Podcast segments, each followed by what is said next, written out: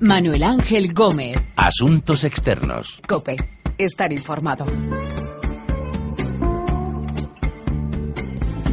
Hola, saludos. Comienza Asuntos Externos, este análisis de lo que pasa en el mundo con los corresponsales de la COPE. La epidemia de ébola está causando estragos en África Occidental. Vamos a hablar de ello. Son ya 2.800 las personas que han perdido la vida por esta enfermedad. Echaremos un vistazo a las primarias que celebran los socialistas en Portugal. Dentro de pocos días van a decidir quién será su líder y tendrán que elegir entre el actual, Antonio José Seguro, y el alcalde de Lisboa, Antonio Costa. Hablaremos de Marruecos, del mensaje que han enviado casi 100 intelectuales y políticos al rey Mohamed VI para que abra un debate nacional sobre el desigual reparto de la riqueza y de las protestas que tienen lugar en Hong Kong contra la decisión del régimen comunista chino de modificar el sistema de elección de los líderes de esa ex colonia británica. De todas estas historias vamos a hablar con nuestros corresponsales y colaboradores en Accra, Lisboa, Rabat y Pekín, Eduardo Molano, Becoña Íñiguez, Beatriz Mesa y Pablo Díez.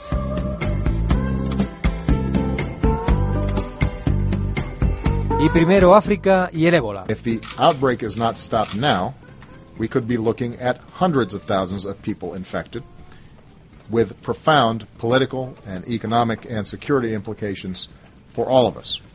So this is El presidente Barack Obama decía hace unos días que si el brote de ébola no se frena ahora, en breve puede haber cientos de miles de personas que sufran la enfermedad. Son cerca de 6.000 las contagiadas, más de 2.800 las fallecidas.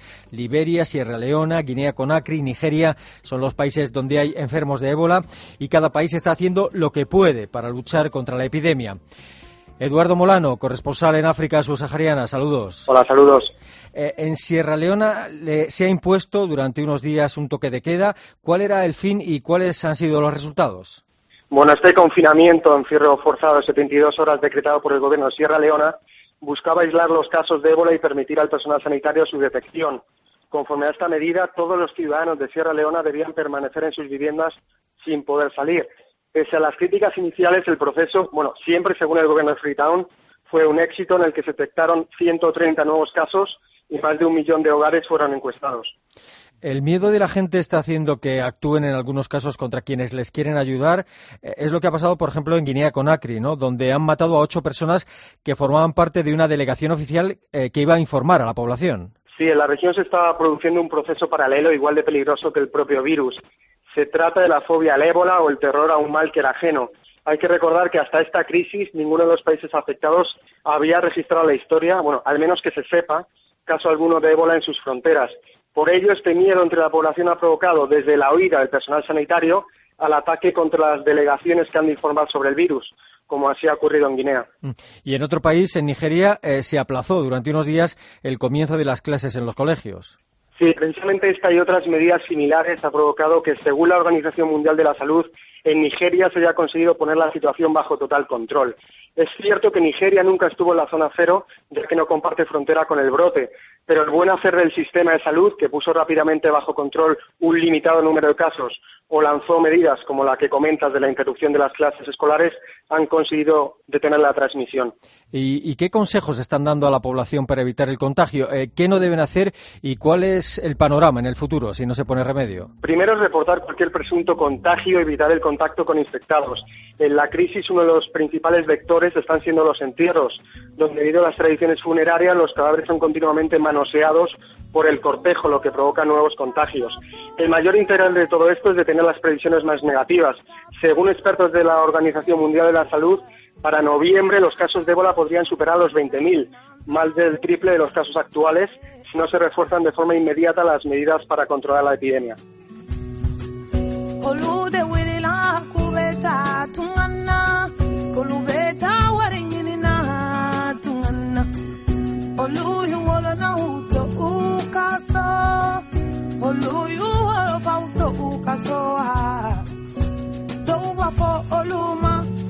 Los países africanos luchan contra el ébola. En Portugal, en breve, estarán de primarias, las de los socialistas que buscan líder para ganar las próximas elecciones. Dizer Não é verdade. Bom, tu tens mas- é que ser rigoroso, Oh, oh, António, António. António tu tens é que ser Seguro, eu rigoroso. tenho-te ouvido, eu Claro. tenho-te ouvido com Mas eu também estou uma ouvir. evangélica paciência e, portanto, Pois, mas isso não que é um gesto democrático. Tenhas igualmente Compreende? paciência É um gesto ouvir. de arrogância que te fica mal. Não, o que é pouco democrático é as pessoas não só não aceitarem os debates democráticos, como depois não deixarem os outros falar. Portanto, se não te importas, agora deixa-me eu tive três Será espera duelo que entre passe. José Seguro y Antonio Costa. Eh, Lisboa, Begoña Íñiguez, saludos. Hola Manu, ¿qué tal? Saludos. ¿Qué tal? ¿Ha- ¿Hay un favorito en estas primarias socialistas?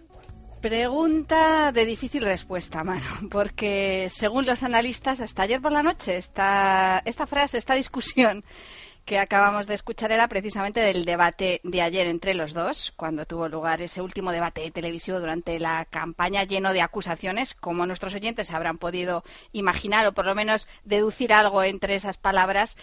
Pues no ha habido un claro favorito, pero un- no ha habido un claro favorito hasta ayer, porque ayer precisamente entre acusación y acusación el que ganó el debate fue el alcalde de Lisboa, Antonio Costa. Seguro pretendía llevarlo a su terreno acusándole pues de cuestiones personales y digamos que Antonio Costa, todos según los analistas y la prensa portuguesa, aguantó el tipo y consiguió dentro, bueno, pues de, de todas estas discusiones ganar el debate.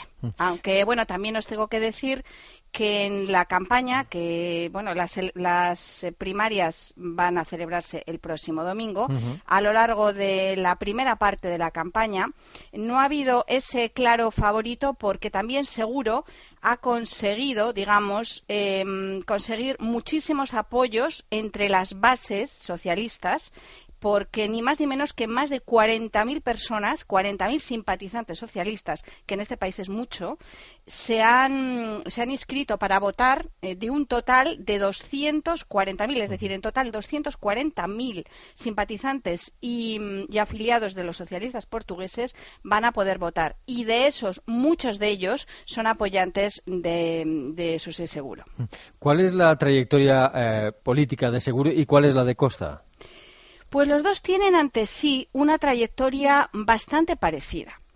Por ejemplo, muchos años de militancia y responsabilidad dentro del Partido Socialista Luso, por ejemplo, primero las juventudes del PS y después con cargos dentro y fuera del partido. Aunque eso sí, Costa tiene más carisma, eso es lo que se dice por aquí, y ha llegado siempre más arriba en los cargos políticos que ha desempeñado tanto en los gobiernos de Guterres y de Sócrates, en los que fue ministro y en el caso del primer gobierno de Susé Sócrates fue ministro de Interior y número dos que dejó precisamente el gobierno para convertirse en alcalde de Lisboa, cargo que ocupa en la actualidad. Si analizamos, Manu, el caso de Antonio Susé Seguro, eh, fue director general en el gobierno de Guterres y se ha limitado en todo este tiempo a trabajar dentro del aparato del partido durante los dos gobiernos de Sócrates. De hecho, una de las cosas que más eh, acusa Costa, aseguro, en esta campaña de, continuas, de continuos reproches es haber desempeñado muy pocos cargos fuera del partido, mientras que seguro acusa a Costa de estar muy próximo del gobierno de Sócrates que llevó a Portugal al rescate en abril de 2011. ¿Y qué apoyos tiene cada uno de estos candidatos a las primarias?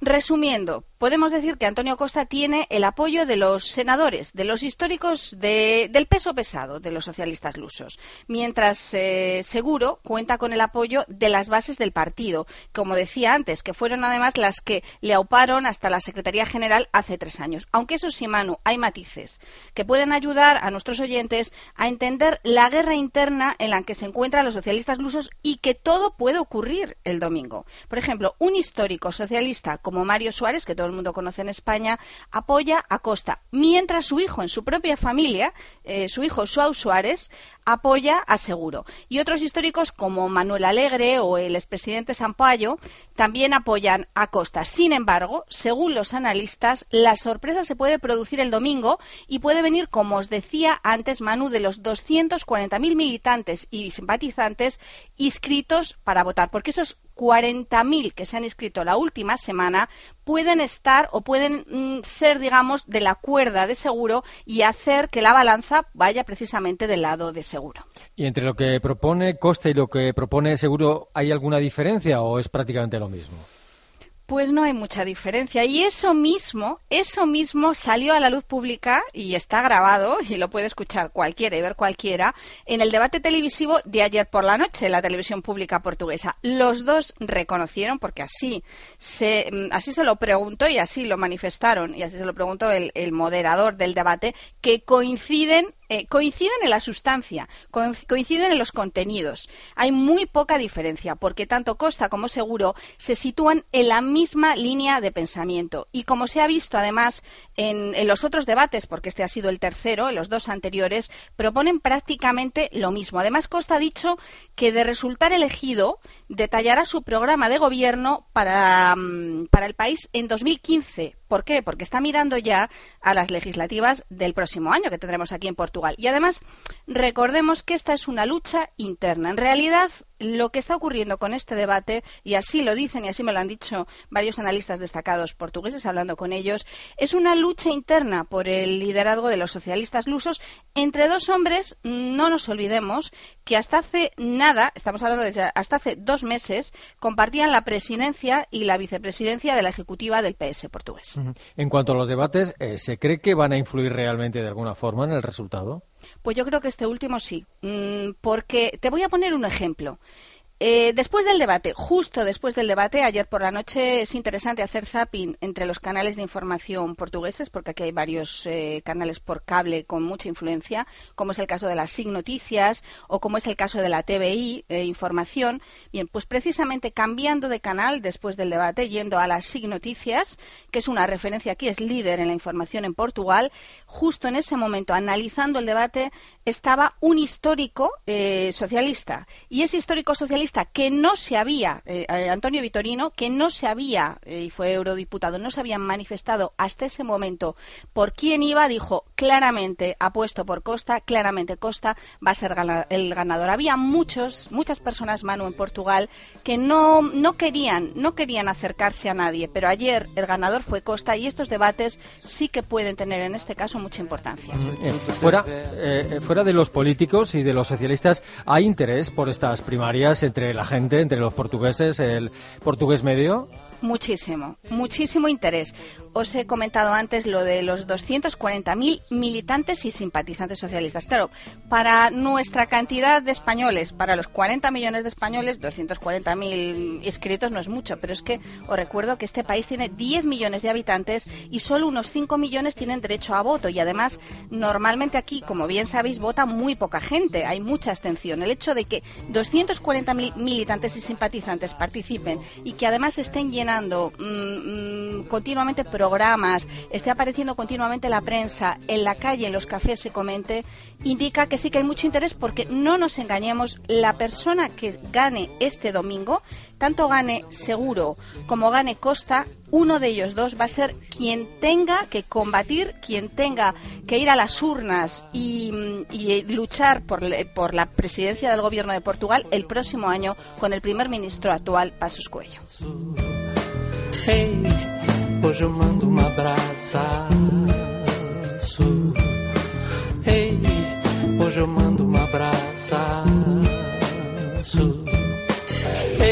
Duelo en las primarias socialistas en Portugal, sin claro favorito, y en otro país vecino, en Marruecos, algo se mueve. Cerca de 100 intelectuales y políticos piden al rey Mohamed VI una reflexión pública sobre el desigual reparto de riqueza en el país norteafricano.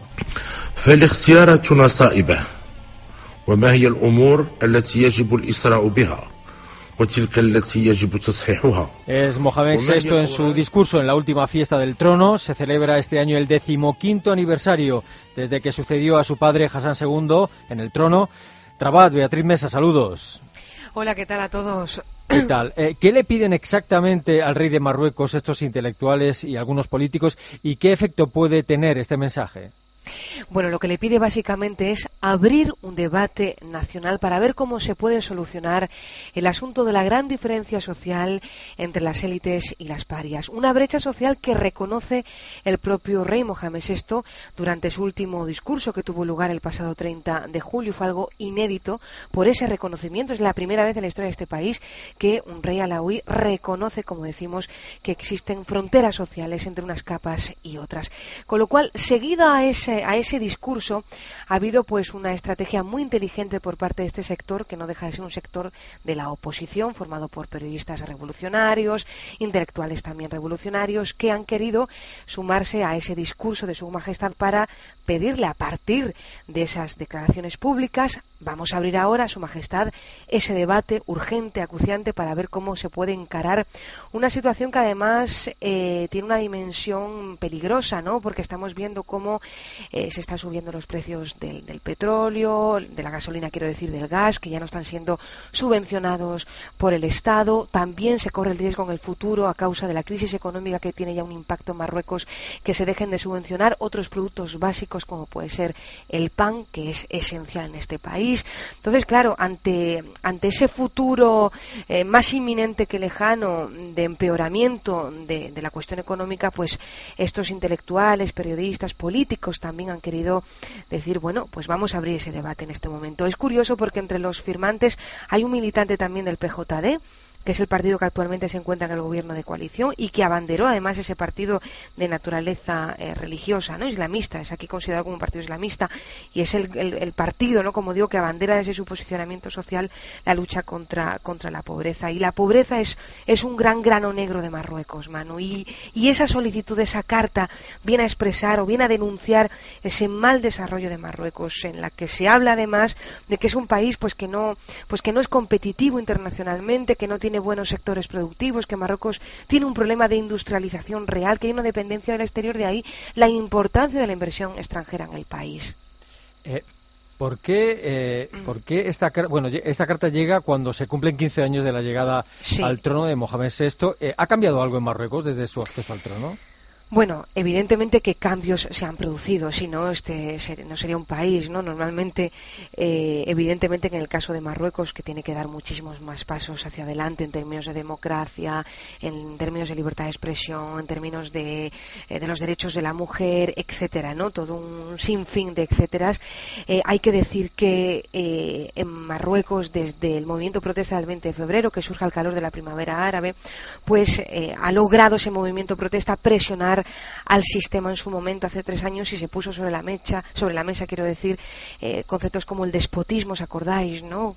Eh, como aquellos ciudadanos marroquíes de diferentes tendencias ideológicas salieron a la calle para denunciar el despotismo, corrupción, concentración de poderes y desigualdades. A partir de ese movimiento protesta que empuja al rey a sacar una serie de, baterías de, de promesas, eh, el rey en ese momento hace concesiones importantes como fue un plan de reformas en el que se promete eh, reformar la justicia, crear un Consejo por los Derechos Humanos. Eh, el rey además pierde su título de persona sagrada para convertirse en una persona inviolable. Y todo eso es positivo, pero claro, eso de la palabra al texto hay un gran trecho, ¿no? Entonces, eh, hasta el momento no se han visto importantes cambios desde esa nueva constitución que, como digo, albergó estas, estas reformas, entre otras cosas porque hay que materializar esas promesas a través de leyes argónicas que todavía están en curso, ¿no? Con lo cual, eh, eso por una parte. También me gustaría decir que aunque el 20 de febrero ha marcado sin duda alguna un hito en la historia de este país, eh, el pueblo es, es, es, muy vigilante y no va a permitir en un momento un retorno al autoritarismo. ¿no? Es difícil hoy con esas nuevas generaciones cada vez más informadas, cada vez más globalizadas, que el sistema no sea capaz de responder a ese clamor popular que pasa básicamente por eh, la lucha contra, como decimos, el paro, la pobreza, el coste de vida también. ¿no? Uh -huh. eh, Quiero decir también en este aspecto, Manu, una cosa muy importante. El rey sigue siendo lo que es. El rey reina, el rey gobierna, el monarca ostenta el poder tanto en la promulgación de las leyes como, en su bloqueo. Ningún texto puede entrar en el circuito legislativo marroquí sin que sea eh, validado previamente por su majestad a través de un, del Consejo de Ministros que él mismo preside, ¿no? Con lo cual, si os dais cuenta, por una parte sí hay unas promesas de reformas, pero por otra parte sigue pesando, ¿no? Palacio de esta manera. Eh, donde quizá sí puede haberse notado algún cambio es en algunos asuntos relacionados con la mujer o no. Sí, esto me parece un aspecto muy positivo porque yo lo estoy viendo, aunque el, el, colectivo de la mujer es muy heterogéneo, ¿no? La mujer cada vez está más presente en la vida social, en la vida económica, en la vida política. Me dicen muchas mujeres, además de este país, que ya están ocupando grandes puestos, puestos de responsabilidad. Incluso tenemos mujeres gobernadoras en Marruecos, pero mm, por otra parte Marruecos, la sociedad en general, no parece que esté muy preparada para abrir otros debates como sería la suspensión de la poligamia que sigue existiendo aquí por una cuestión religiosa como sabéis o por ejemplo la herencia que beneficia más al hombre que a la mujer y que también tiene ese aspecto religioso no y son debates pues que como roza el Islam pues eh, es difícil que se lleguen a, a objetivos por parte de esas mujeres feministas que siguen batallando todos los días en Marruecos para acabar con la poligamia, con la poligamia, con la cuestión de la herencia, entre otras cosas. Pero bueno, sí es cierto que eh, la mujer está mucho más presente y otro hito lo marcó sin duda alguna el año 2004 cuando el rey aprobó el llamado Código de la Familia, que puso a la mujer como jefa de la familia, que suprimió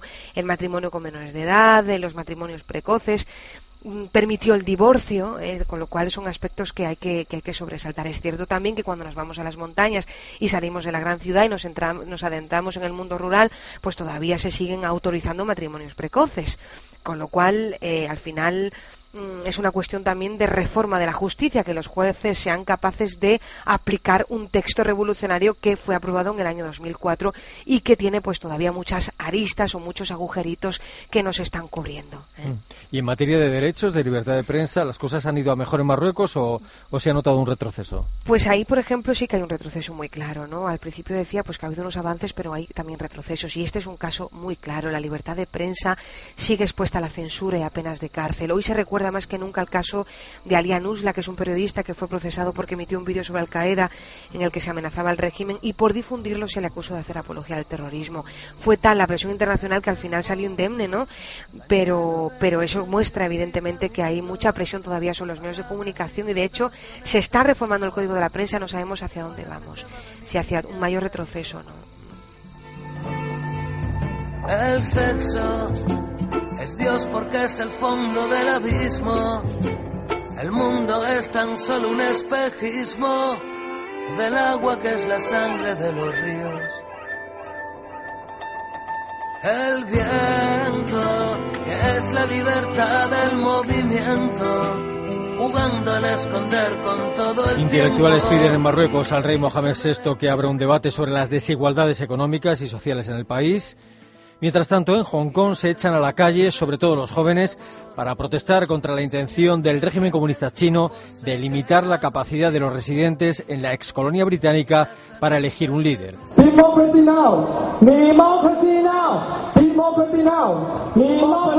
Los estudiantes de Hong Kong piden en la calle democracia ya. Pekín, Pablo Díez, saludos. Hola, ¿qué tal? ¿Cómo estamos?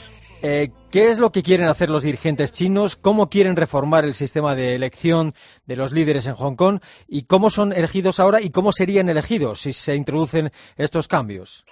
Bueno, es un poco, es un poco lioso. A ver si lo podemos explicar bien. Eh, Hong Kong, como bien sabéis, fue una colonia, una colonia británica durante 150 años hasta que fue devuelta a China en el año 97.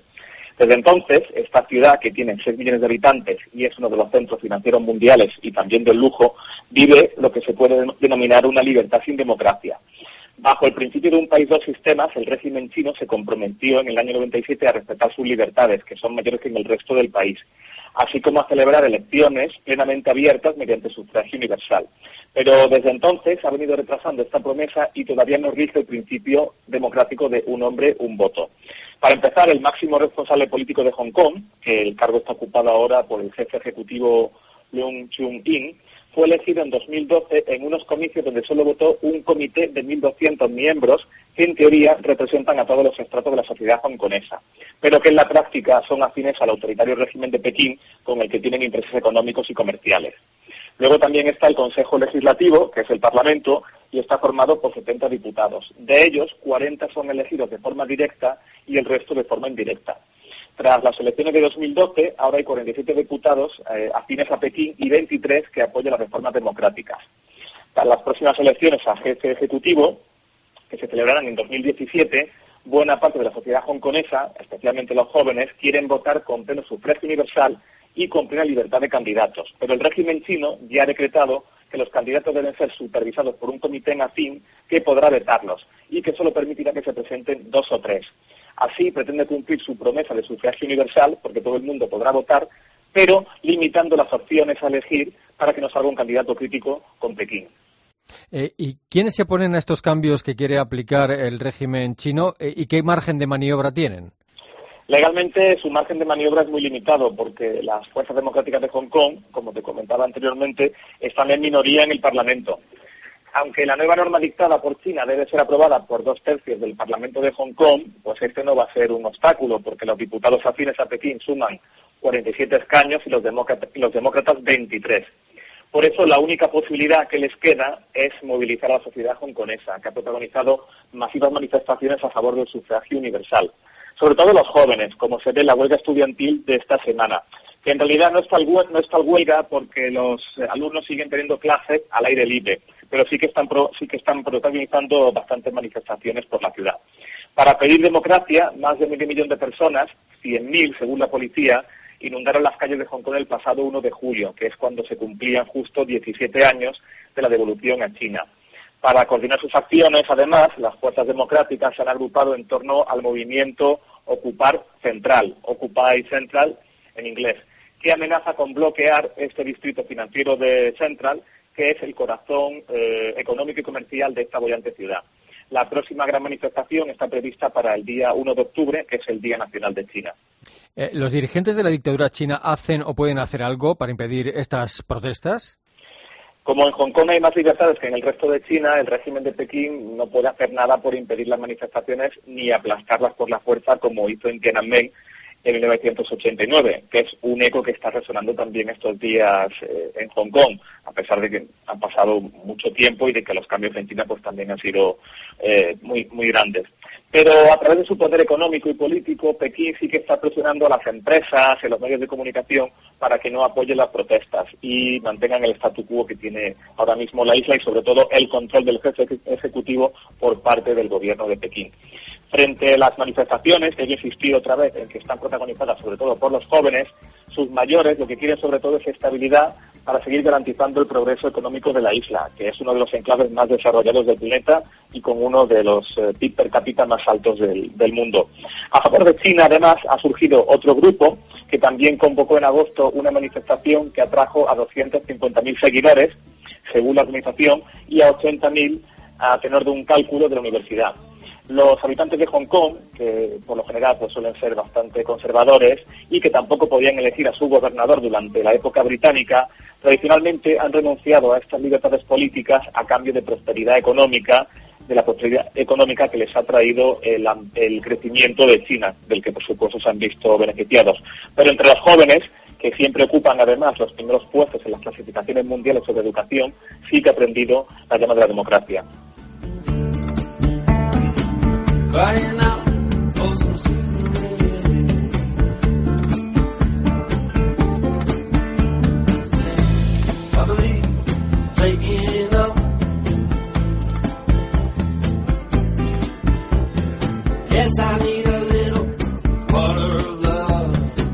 protestas en Hong Kong, el mensaje de cerca de 100 intelectuales pidiendo en Marruecos un debate sobre las desigualdades sociales, las primarias socialistas en Portugal y el avance imparable hasta ahora del ébola en África Occidental.